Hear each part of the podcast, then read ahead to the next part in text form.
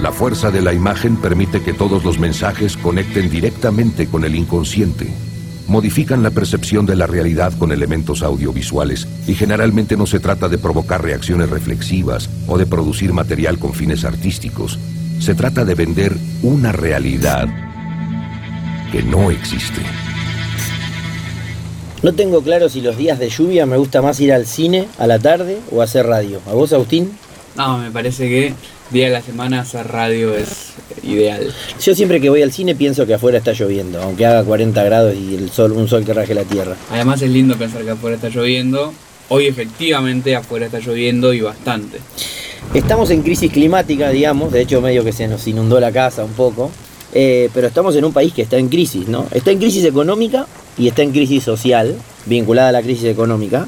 Pero yo no diría que estamos en crisis política, porque hace 15 días, no, hace una semana, poco más de una semana, eh, lo que pasa es que en Argentina las semanas duran como 6 años, Argentina resolvió un proceso electoral sin problema y habrá recambio eh, de gobierno por segunda vez consecutiva. Un gobierno saliente que deja en políticas de comunicación un Frankenstein jurídico, un sistema infocomunicacional concentrado y extranjerizado, medios públicos desarticulados y desfinanciados, y con cada vez menos públicos, y a medio camino en algunos procesos de mejora, publicidad oficial, tecnologización de los procesos de trámites eh, en relación con el Estado, una lista de fomecas por pagar.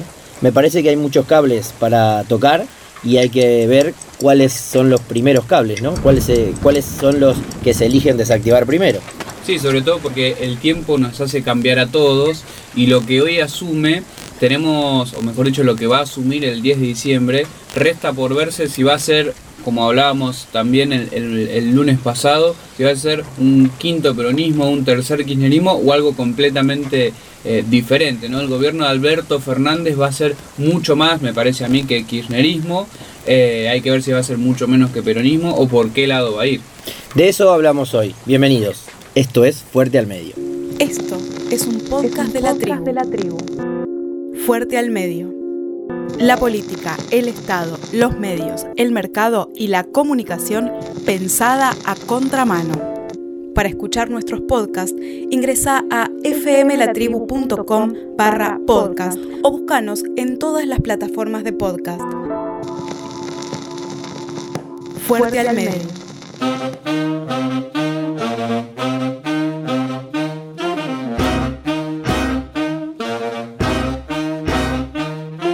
La primera noticia de la semana fue que Alberto Fernández la comienza en una visita ya como presidente electo a un país eh, amigo. Eh, hay una estrategia política y en pensar en cuál es el primer país que visita el presidente electo. Lo espera AMLO, por estos minutos debe ser la primera reunión. Pero también nos desayunamos hoy con que Alberto Fernández, presidente electo de la Argentina, además de dar una clase en la Universidad de México abierta, va a tener una reunión oficial confirmada con Slim, el dueño de Claro. Nota de Alberto Fernández a C5N, 4 de noviembre de 2019. la reunión de recién fue con Slim. Slim tiene inversiones en Argentina en materia de telecomunicaciones. Él me planteó la vocación de seguir invirtiendo, de poder mejorar el servicio, de poder ampliar el servicio. Yo creo que en ese terreno todo lo que sea apertura y competencia es bueno todo lo que signifique mayor oferta en materia de, transmisión de imágenes, de telefonía, todo lo que sea ampliar la oferta es muy bueno. Eso está un poco concentrado hoy en día. Entonces, eh, lo escuché con mucha atención, me habló también de su vocación de analizar inversiones en otras cosas. Eh, Slim ha sido en Argentina un jugador real, ¿no? Alguien que efectivamente invirtió, mejoró su tecnología, mejoró la competencia. Así que fue una buena charla también, durante una hora estuvimos hablando, cambiando opiniones, tiene mucha información de Argentina, eso también es muy, muy tranquilizador. Y asoman en algunas noticias, eh, sin confirmar, al menos no lo tengo confirmado, que se juntaría también con em, David Martínez, que es el, fondo el dueño del fondo FinTech, un socio, entre otras cosas, de Clarín y Telecom. ¿Está por ahí la primera bomba a desactivar o el primer cable a desactivar por parte de Alberto Fernández en sus políticas de comunicación? Esta bomba que nosotros estamos describiendo tiene algunas características, o mejor dicho, lo que podría hacer detonar esta bomba está enraizado en el mercado que deja Mauricio Macri, que tiene que ver con un mercado ampliamente dominado en todas sus esferas eh, por un solo actor, que es Cablevisión fusionándose con Telecom en el año 2017, un proceso este largo que contó con la venia oficial y con la autorización no solamente del Ente Nacional de Comunicaciones, sino también de la Comisión Nacional de Defensa de la Competencia.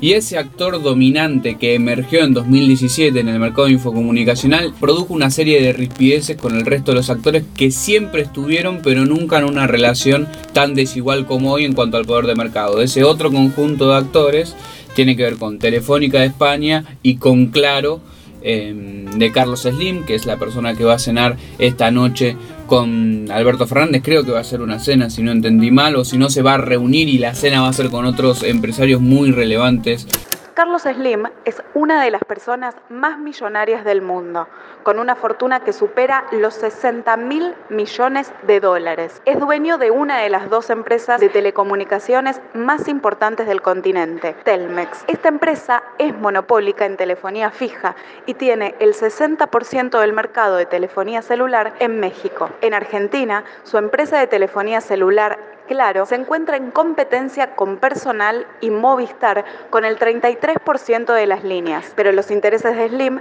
no terminan en el mercado de las comunicaciones. Con el grupo Carso gestiona empresas de construcción, comercio y gastronomía. Cuenta con una empresa financiera, Inbursa, la minera Frisco y el grupo Ideal. Además, es uno de los accionistas del New York Times. Esa reunión oficial reconocida que tiene fecha y hora y que va a suceder en la agenda confirmada de Alberto Fernández tiene una comidilla política, política con minúsculas. El padre de Juan Manuel Abal Medina fue jefe de seguridad de la empresa de Carlos Slim, vive ahora en Argentina, pero sería quien ha afiatado los eh, lineamientos para que esa reunión se confirmara y tiene una agenda concreta, que es, claro, un gran jugador del mercado de telecomunicaciones en la Argentina, pero además es un jugador que está mirando con posibilidades de desarrollar algunas inversiones en el desarrollo del audiovisual ampliado, es decir, venir a jugar también a ofrecer contenido audiovisual de pago para competir con Netflix, para competir con Telefónica y también para competir con el grupo Clarín. Pero para eso necesita algunos ajustes regulatorios que tienen que ver, por un lado, con déjame hacer lo que otros hacen, algunas posibilidades de empaquetar sus servicios para que quienes nos escuchan puedan pagarle una sola cuenta al señor Slim, la de telefonía móvil, la de datos por el teléfono móvil y la de el audiovisual tipo Netflix. Y también con ver si el gobierno argentino con Fernández va a seguir vinculándose con este tipo de operadores con una lógica recaudacionista por ponerle un concepto que es me vas a cobrar el IVA a mí también eso que se aporta ahí se podrá deducir si produzco algunas eh, algunos contenidos en Argentina, me vas a exigir cuota de pantalla, todo eso está sobre la mesa y además no va a estar sobre la mesa, pero nosotros desearíamos que sí fuera la definición de servicio público en la provisión de estos servicios para que sea el Estado el que establezca la regulación de las tarifas. Sí, si hay algo que no quieren estos empresarios es que la telefonía móvil sea declarada servicio público y por lo tanto el Estado tenga un peso mucho más fuerte del que tiene hoy para definir sustancialmente los precios y las condiciones de ese servicio. Pero digamos, si tuviéramos que trazar un, mapa del mercado infocomunicacional a nivel continental, tenemos dos soles, ¿sí? que no tienen nada que ver con Clarín, sino que son justamente Claro de Carlos Slim o Telmex este, de Carlos Slim y Telefónica de España a nivel local le surgió un sol muchísimo más grande que es el Grupo Clarín. Entonces, una decisión más que tiene que tomar Alberto Fernández o las personas que designa Alberto Fernández en el marco del diseño y la ejecución de las políticas de comunicación va a tener que ver con un recurso que es sustancial para el mercado de infocomunicaciones que tiene que ver con el espectro.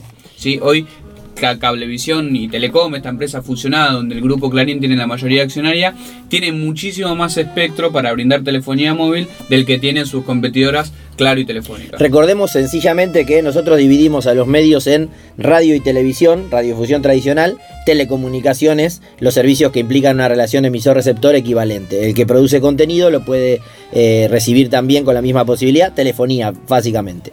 Con el desarrollo tecnológico, tanto la radio como la tele como la telefonía móvil, para dar celular y para dar internet, usan el espectro radioeléctrico, el aire, el éter.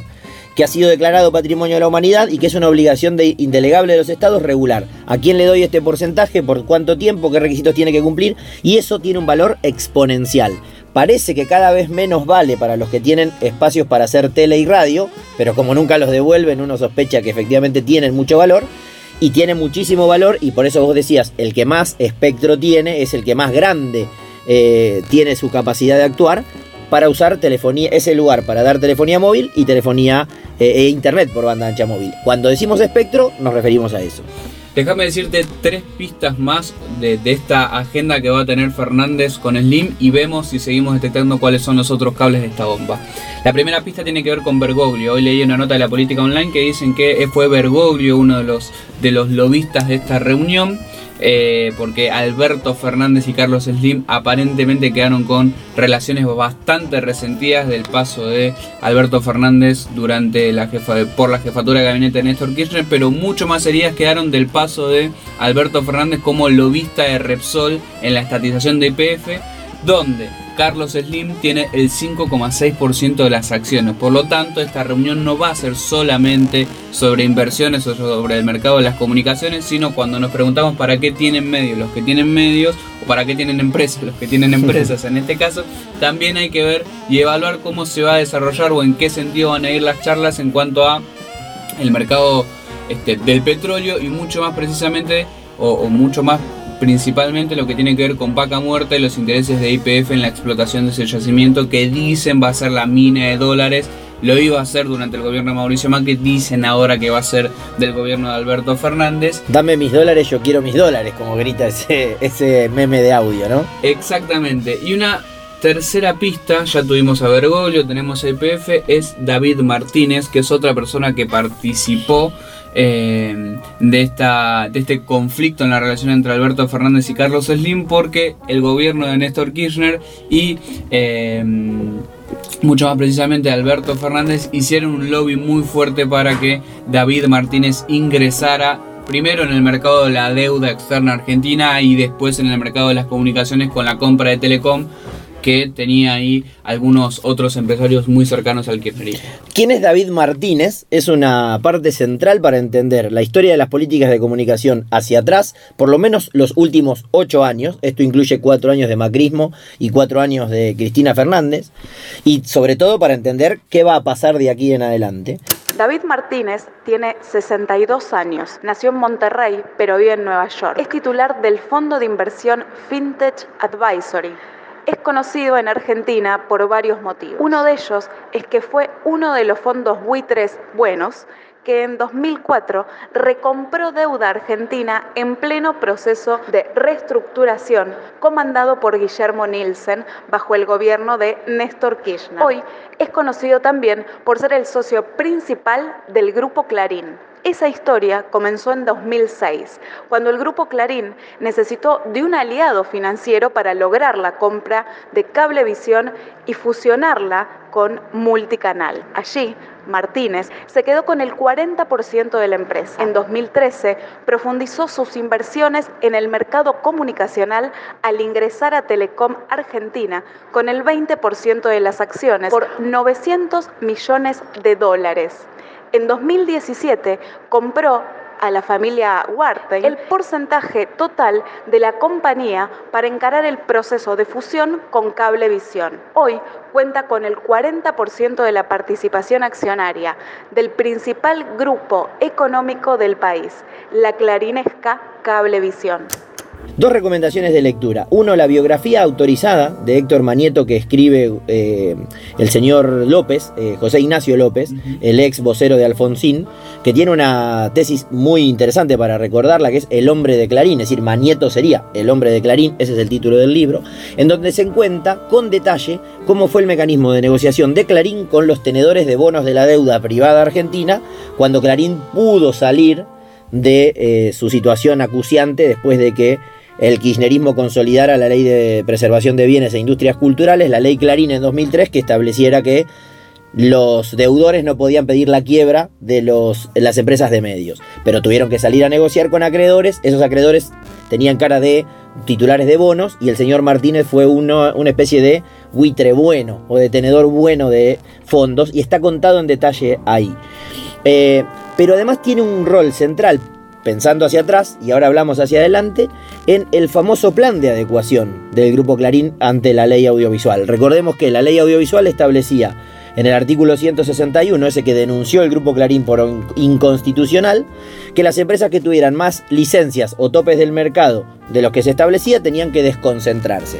Para desconcentrarse tenían que presentar un plan que dijera, en este plazo de tiempo le vamos a vender estas empresas a estas personas y a estas personas. Y por la ventana de una, por una ventanilla que gráficamente se cerraba el día que la AFCA decía no recibo más planes de adecuación, David Martínez presentó el plan de adecuación del Grupo Clarín, ese que proponía desprenderse, dividirse en seis, mini clarines, dijo alguno alguna vez. Y ese fue el modo con el que el Grupo Clarín, con su pata extranjera, acá estadounidense, presentó su plan. Ese señor David Martínez juega un rol central en el futuro de las políticas de comunicación en Argentina.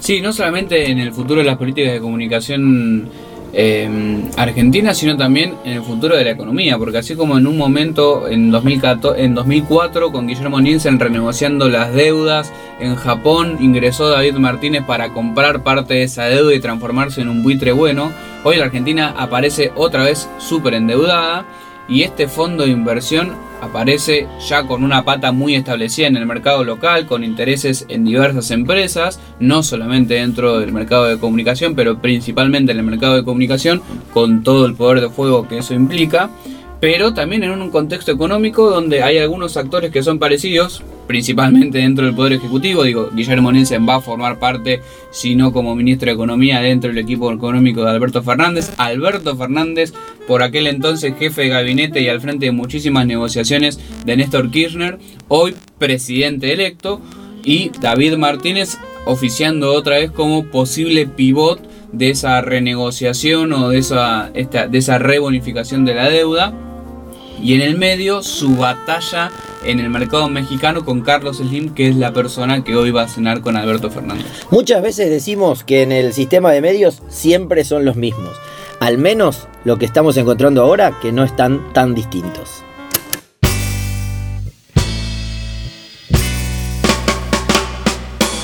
Decíamos al principio que el sistema de medios en Argentina quedó caracterizado, reforzando algunos rasgos, por su fuerte concentración y el rol de capital extranjero.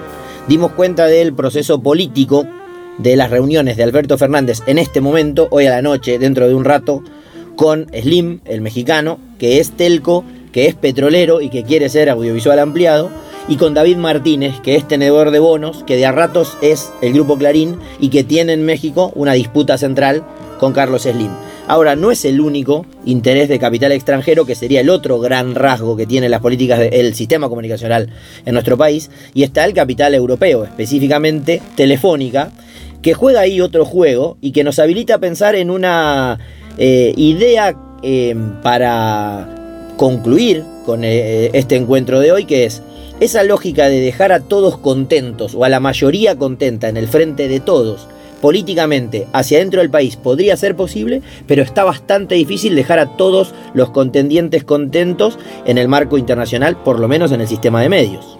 Porque es incompatible que los intereses de Slim de Telefónica de España y de Clarín queden satisfechos con las mismas medidas. ¿Y quién es Telefónica? ¿Qué hace Telefónica en Argentina? ¿Qué quedó haciendo Telefónica? Bueno, Telefónica era hasta, hasta diciembre, hasta marzo, de, mediados de 2016, entre marzo y junio se produjo la venta de Telefe, era la dueña de Telefe, pero fue una y es dueña de las principales redes de telefonía fija y de telefonía móvil del país. Brinda internet con su marca este, más, más tradicional que es Speedy, pero brinda también telefonía celular con su otra marca que es Movistar. Movistar, incluso hoy me parece que todo va bajo el paraguas de Movistar, tanto los servicios fijos como los móviles. El audiovisual ampliado también que lanzó hace unos días con Movistar Play, metiendo adentro a Amazon que se va a lanzar solito los próximos días en el mercado argentino. Exactamente, se fue desprendiendo de sus activos en el mercado de televisión abierta a lo largo de todo el continente. En Argentina logró hacerlo en 2016 para transformarse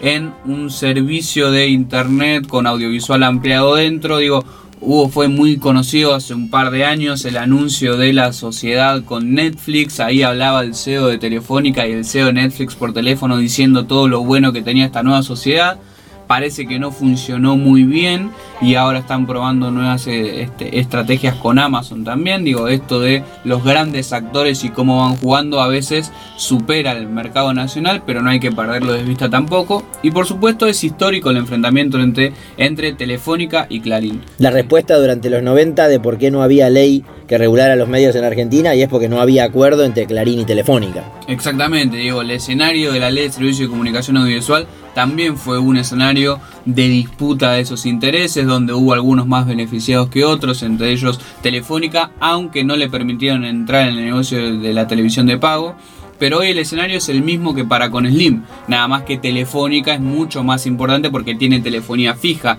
además de telefonía móvil como Slim.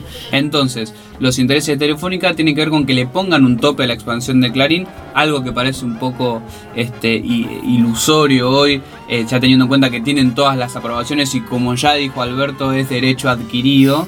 Eh, pero bueno, ver cómo se puede equilibrar la cancha para que estos tres contendientes puedan disputar y competir lo que no sucedió a pesar de todo lo que se dijo discursivamente durante el macrismo en igualdad de condiciones en estos próximos cuatro años. Las políticas del macrismo proponían C de convergencia, C de competencia, en un marco en donde la C de concentración no era un problema.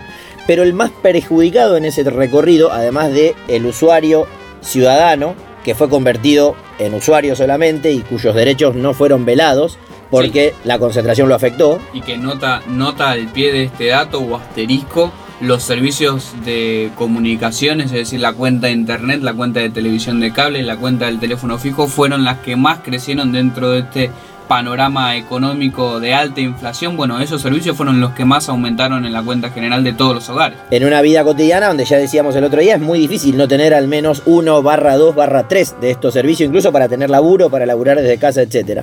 Pero decía, en ese proceso en donde la concentración no fue un problema y el resto fue falsas promesas, uno de los tres jugadores fue eh, muy beneficiado, concretamente, para lograr esa posición central y no parece ser eh, factible de ser amenazado en el escenario futuro. Y otro fue el que se achicó más. Telefónica vendió sus activos en la telefonía, en la televisión abierta, fue retrocediendo en algunos recorridos, pero no está dispuesto a ceder más y para eso cuenta con algún as en la manga. ¿Cuál es la estrategia que tiene para presionar a un gobierno argentino en jaque en la deuda que tiene Telefónica? La misma que tuvo durante el macrismo y que lo tuvo en vilo a las autoridades del Ente Nacional de Comunicaciones, que era la amenaza de denunciar al gobierno argentino y en especial a las autoridades de los entes regulatorios en materia de comunicación, que es presentar una denuncia ante el Tribunal del CIADI, que es un tribunal de competencia internacional para conflictos económicos y justamente valga la redundancia de competencia este, dentro de los mercados, por beneficiar a un actor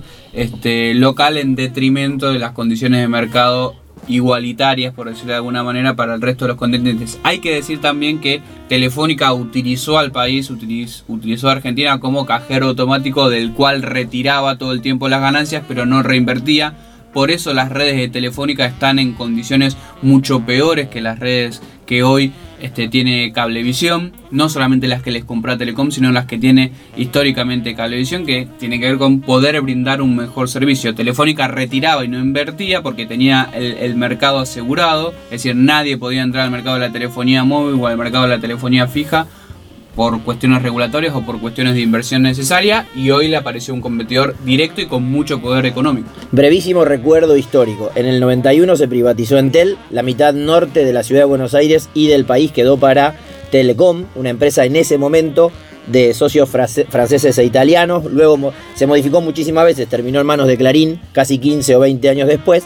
La mitad sur de la ciudad, del área metropolitana y del país quedó para Telefónica de España que impedido por la regulación igual desarrolló sus inversiones en, televisión abierta, fue el que controló ese mercado que estaba vallado para nuevos ingresos durante muchísimo tiempo y ejerció ese, eh, esa trayectoria de llevarse todo el dinero que generaba acá. La, la, aparición y la expansión del mercado de telefonía móvil, que vino acompañada además de un montón de clientes que se montaron esa red para tener telefonía, eh, internet vía la telefonía móvil. No estamos hablando de ningunos nenes de pecho, no estamos hablando de jugadores chiquititos, todos tienen unas en la manga y en, un, en una especie de truco en donde todos juegan solos, ¿no? O se parece a la mosca en realidad más que al truco. Ahí está sentado el gobierno nacional, está sentado Slim, está sentado David Martínez y está sentado Telefónica, pero cada quien juega para no irse al para no quedar en el medio, para no irse al mazo. No nombraste a Clarín porque es el que reparte las fichas entre esos cuatro porque se te escapó. O porque lo subsumía alguno de los otros actores. Supongo que cuando dije David Martínez estaba pensando en su socio. Pero hay un gran campeón nacional con una patita de extranjera un campeón mexicano internacional dominante en América Latina y eh, la tradición dominante europea, eh, alguno de esos va a perder. Además de la ciudadanía al que se le encarece cada vez más el acceso a este servicio. ¿Por quién apostarías? Eh, no, no, no, tengo la, capacidad de, apostar por alguno de ellos. A mí me parece que este esquema de bomba que nosotros estamos poniendo, eh, cuando se corta alguno de estos cables, cuando se deje eh, descontento a alguna de estas empresas, algo va a hacer muchísimo ruido porque son empresas muy grandes y por lo tanto va a haber que trabajar y el gobierno de Alberto Fernández va a tener que trabajar con muchísimo cuidado para ver cuál es el cable que corta y cuándo. El gobierno de Mauricio Macri cortó dos y no explotó nada por los aires, pero vamos a ver cuál es el próximo escenario. Cuando hablamos de empresas muy grandes, hablamos de grandísimos empleadores, algunos actores que desarrollan inversiones con capital generado acá mismo, el grupo Clarín, o con capital que se trae de afuera o debería traerse de afuera, con inversiones que deberían ser mucho mayores si el Estado regulara y estableciera mecanismos de obligación mucho más potente, pero con una capacidad de daño que va más allá de la cuestión eh, material, que no es poco, pueden generar mayor desempleo, pueden afectar otras inversiones porque el desarrollo de infraestructura tecnológica es central para que haya otros mercados expandiéndose en el país, sino también tienen un poder de fuego discursivo.